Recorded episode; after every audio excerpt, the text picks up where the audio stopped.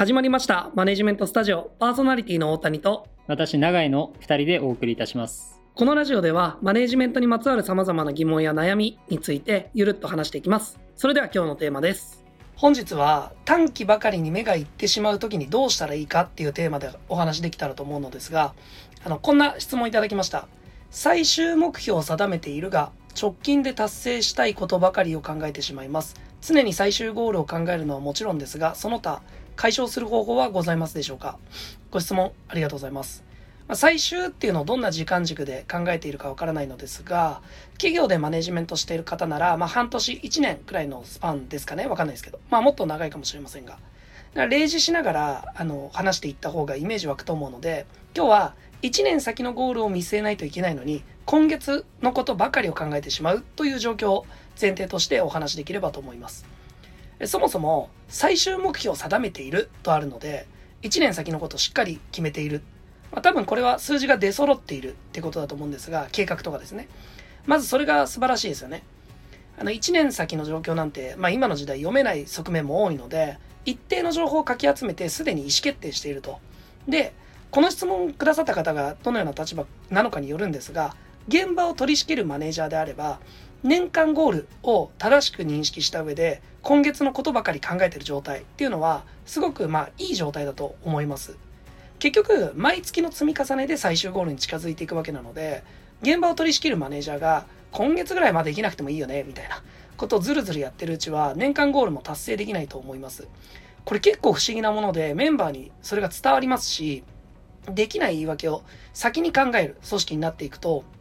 自走力が下がって、達成することの意義をあまり感じなくなっていくんですね。で、これがメンバーなら、なお素晴らしいですよね。全くイメージの湧かない先々のことではなく、まずは今日、今週、今月と時間軸を少し伸ば、少しずつ伸ばしていくのが前提になるからです。まあ、さらに上の階層、例えば計画を引く側であったり、最終ゴールを常に見ないといけない立場のマネージャーの場合は、最終目標をどう達成するかの戦略とか戦術もそうなんですが、あの、どのような達成状態が望ましいのかっていう、いわゆるビジョン的な部分も決めないといけないです。例えば僕営業なので、1年間で1億円作りましょうと。例えば計画したとするじゃないですか。とりあえず、買うべきじゃないお客様にテクニックで買っていただいて解約ばかりということを起こしていいのかっていう話なんですよね。あの、ものによってはいいかもしれないんですけど、まあ、うちの場合は、あの、例えるとサブスクリプション課金型のソフトウェアを販売してるので、あの、継続していただくことを前提としているんで、まあ、それは違うよねと。だとすると、こうなっていたら最高だよねという1年後、こういう構成比率でお客様にこう言っていただけてとかっていう大事なところと数字がセットである必要があるんですよね。今、2階層のマネージャーの話したんですが、この2階層でとにかく1年後、今月、もうどちらの時間軸でもやるべきことが合意されている状態がやはり望ましいです。僕もちょうどこの動き方していて、あの、組織全体のマネジメントをしてくれている GM の方とは、まあ、今日この時間は今月のこの話にフォーカスしようとか、今この瞬間は1年後先々の話しようねというので、あまり時間軸が入り乱れないように気をつけながらコミュニケーションしてます。あの、質問者の方がいずれの立場かによるんですが、プレイヤーないし現場のマネージャーなら、きっとそれはいい状態だと思うんです。ただ、先々のビジョンが見えないとか、このままでは1年後どうなってしまうかわからないということであれば、それは率直に最終ゴール決める人と話しに行った方がいいと思います。1年間の組織のイシューは、事業のイシューは何だっけと考えて合意して前に進んでいきましょう。ありがとうございます。えー、僕もですね、まあ、ちょっと大谷さんとは、えー、異なる角度からのご意見になるんですけれども、まあ、今回のご質問、ちょっと僕もですね、こう、意図を正しく汲み取りきれてない可能性があるんですけれども、あの、ご質問を僕なりに解釈すると、中長期的なゴールは明確になっているものの、まあ、そのゴールには直接結びつかないような短期的な目標とかやりたいことばかりに意識が向いてしまって、まあ、結果的に中長期的なゴールを達成するためのアクションがなかなか取れていないっていうお悩みなのかなっていうふうに僕自身は捉えたので、まあ、その前提でお話をさせていただければと思っています。でこの話って、まあ、多分ご存知の方も多いと思うんですけれどもいわゆるこうやるべきことを緊急度とあの重要度の二軸のマトリックスで捉えるあのアイゼンハワーマトリックスっていう、まあ、有名なあのフレームワークがあると思うんですけども、まあ、そちらに当てはめて整理していくとイメージしやすいんじゃないかなというふうに思いましたでご質問者さんの悩みをこのマトリックスに当てはめて考えてみると、まあ、いわゆる緊急度が高いことばかりに意識が向いてしまって緊急度は低いけど重要なことっていうのになかなか取り組めていないという状態なのかなと思ってます。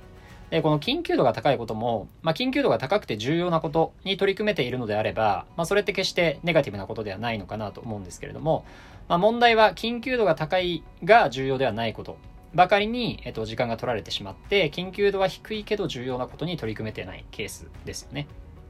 で、この緊急度は低いけど重要なことに、まあ、どうやって取り組んでいくかということについて、まあ、僕が実践していることも含めてお話しさせていただくと、まあ、これはえっ、と、取り組むハードルを下げた上で、まあ、毎日とか、あるいはもう毎週とか、まあ、定期的に取り組む時間を確保して習慣化してしまうのがいいいいのかなと思っています。